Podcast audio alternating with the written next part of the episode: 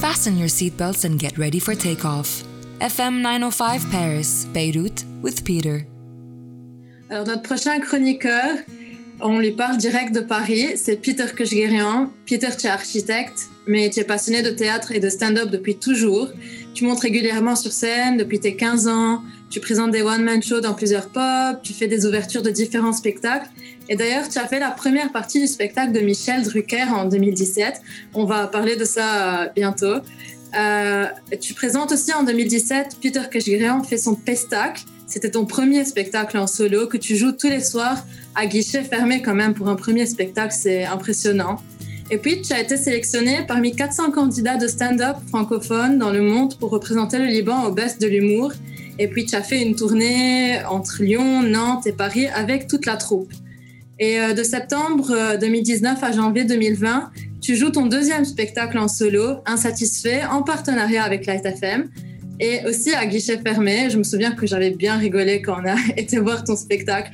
Alors, salut Peter. Euh, Parlons un peu de, ton, de ta première partie avec Michel Drucker. C'était comment Comment tu gères ton stress et ton trac dans des situations pareilles? Déjà, salut. Merci de me, de me recevoir. Euh, comment je gère mon stress? Euh, Écoute, ce qui est très difficile quand tu fais une, euh, une première partie, c'est que les gens sont pas là pour te voir à toi. Donc c'est comme si euh, c'est comme le pain qu'on ramène avant que tu manges dans un resto. Personne n'a calculé ça au début. Donc pas trop de gens en mangent. Les olives. Ou les olives, ouais, les trucs que les gens aiment pas trop, surtout quand il y a de l'ail, tout le monde a un goût amer. Donc c'est un peu ça. Mais c'est comme ça que, que tu te forces, c'est un sort de challenge parce que euh, il faut pouvoir capter les gens en une dizaine de minutes et euh, c'était une expérience pour moi surréelle parce que j'avais même pas trop euh, pratiqué, même pas trop. J'avais pas écrit encore mes deux premiers spectacles, mais, mais j'ai un très bon souvenir et, et, même lui, il était très très sympa avec moi après, après son spectacle. Et donc les gens ont rigolé, c'était pas. Les gens étaient, étaient contents de, de te voir. C'est bien. Ouais, ouais, ils étaient contents, est un grand mot, mais ils étaient. Euh, des stiefmades, comme on dit. Hein. commencé, dis les, voilà, voilà, les gens un petit pas vraiment de te voir. Et, les gens s'attendaient pas vraiment de te voir. Et, c'est ça, en fait, quand des gens viennent voir Michel Drucker. On sympathise pas facilement avec le, le, comédien qui vient out of nowhere. Pas content, ça. pas content. C'est ça. Bah, tu sais ça. Quand, par exemple, tu gères comment, en fait Personne rigole, euh, tu gères comment? En fait, tu dois assumer, tu dois assumer que et tu dois te dire c'est vrai que les gens sont pas là pour moi. Tu dois être euh, sûr de toi à 100% et continuer jusqu'au bout parce que ça arrive euh, que déjà, je me rappelle, il y avait une ou deux, une ou deux blagues. Ça fait quand même quatre ans bientôt, mais mais je me rappelle qu'une ou deux blagues avaient pas marché.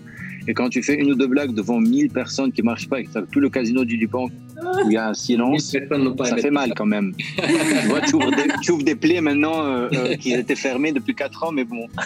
Cette blague, tu la, tu la redis plus jamais. Hein. Non, non, plus jamais. Même pas, même pas quand je suis seul. Tu peux, tu peux nous, peut-être que nous, on va rigoler et qu'on va guérir ta blague. C'était quoi? Non, non, je me rappelle même pas parce que c'est un souvenir, euh, c'est refoulé dans moi. Mais je pense que ça arrive souvent de, de, de, de, préparer des blagues et on est sûr de la blague, on se dit no way, tout le monde va rigoler, ça va être génial. Et puis une fois la blague sortie sur scène, personne rigole parce que c'est juste la vibe. Ça. Ou bien une blague qui fonctionne un soir ça. et qui le second soir ne fonctionne pas. Comment comment Exactement. Tu, comment comment on fait avec toute comment cette instabilité? En fait, euh, c'est un, un, comme on dit en, en anglais, c'est trial and error. Donc, tu vas tout le temps essayer, tu vas tout le temps savoir que parfois les gens vont pas rire et le plus important, c'est de pas lâcher la blague parce que des fois, juste tu l'as dit mal. Donc l'idée, en même le, le concept lui-même est bien. Et il faut réessayer de le dire différemment parce que c'est ça, une, une, une, les gens rient de comment tu, tu le dis. Donc 95% de la vanne, c'est comment tu es en train de la dire. Et c'est 5% qui est le contenu en fait. Donc tu, tu dois réessayer. Parfois, euh, certains soirs, oui, euh, les publics, ils boudent. Tu sais, c'est comme un premier date. Des fois, euh, dès le début, ça va très très bien avec la fille ou le mec ou, le, ou, ou je sais pas, chacun son truc. Parce que nos... Après, parfois, ça, ça, ça marche pas. Il faut passer à autre chose parce que même quand une blague marche, tu es à zéro, tu dois recommencer après. Tu vois, tu as eu le rire que tu voulais, mais tu recommences. Et c'est ça pendant une heure, une heure et quelques. Donc, wow. c'est pas, c'est pas un rythme qui est continu et ça va, une fois il commence à sympathiser avec toi, c'est bon, c'est.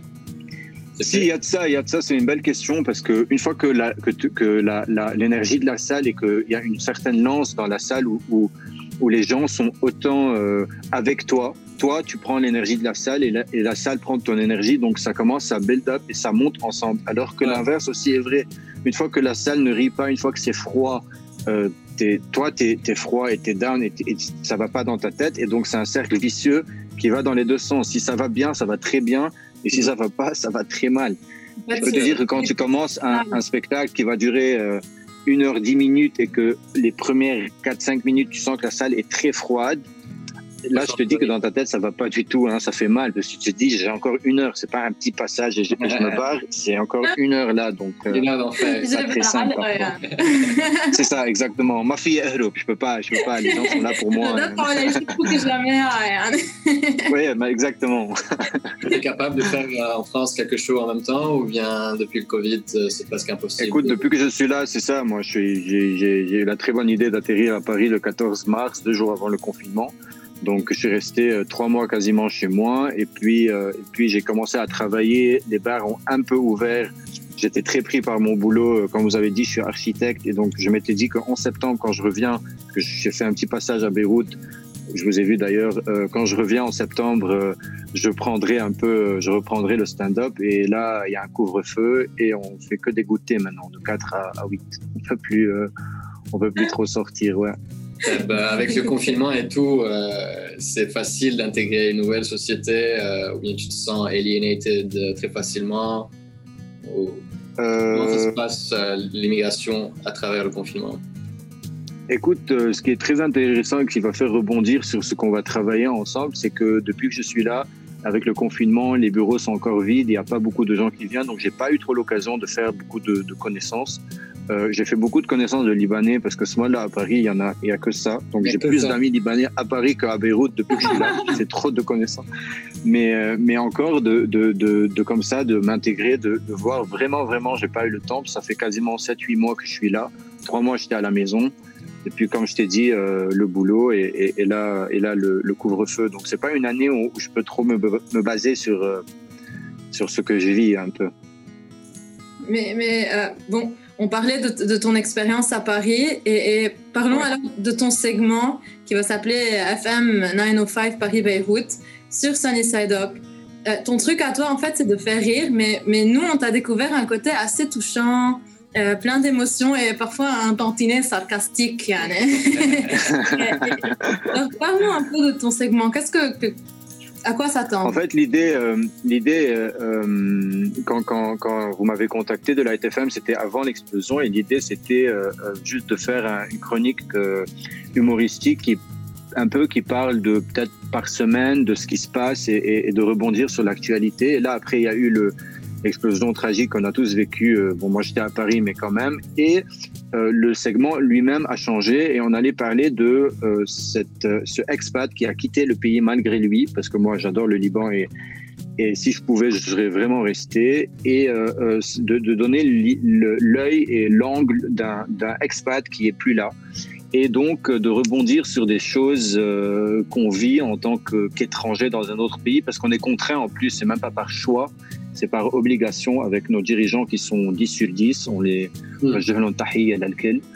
donc, euh, donc euh, c'était ça un peu l'idée. Après, si, si je vais revenir sur le côté un peu touchant, c'est vraiment ce que je vis.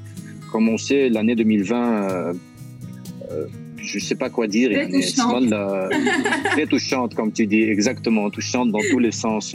Donc, euh, avec tout ce qui se passe dans le monde et comme Joy, comme je disais à Joy, le retour, le, la vie ici n'est pas normale encore. Et ce qui se passe au Liban, il y a un peu ce côté, euh, ce côté touchant qui ressort et ce côté de, je sais pas comment comment le décrire, mais tu sais, nous on, s'inspire de ce qui se passe dans nos vies et maintenant que tout ça se passe, il y a que ça qui, il y a, y y a du touchant qui ressort un peu, mais, mais c'est pas si mal euh, en fin de compte. Et donc, euh, est-ce que tu as plutôt un vœu pour 2020 qui ne soit pas aussi euh, J'ai plus de vœux pour 2020. Mon seul vœu, c'est qu'on soit en 2021. Voilà. C'est quoi, quoi ton C'est tout Ton vœu bah, on, veut plus. Euh, it, it, keeps, it keeps amazing us. Chaque un peu, il y a, y a surtout avec le Liban, c'est ça, c'est ça, c'est ça que. En plus, mes collègues ici me disent, c'est vrai qu'au Liban, le plus petit problème, c'est le Covid. Je dis, mais c'est un détail, le Covid. C'est juste qu'on vit tout ce qu'on vit avec les masques. C'est tout ce qui a changé euh, dans, Et encore, nos vies. Et encore. Et. Ah, ça, ça, ça, je sais pas, mais. Il n'y a pas assez de masques, c'est ça, en fait. ah ouais, très possible. Très possible. bon, merci Peter, c'était un plaisir de t'avoir. On a hâte de te réécouter. Euh, même jour, même heure pour le segment de Peter, FM 905 Paris-Beyrouth sur Sunny Side Up. Merci Peter. Ciao guys. Bye. you were listening to FM 905 Paris, Beirut with Peter.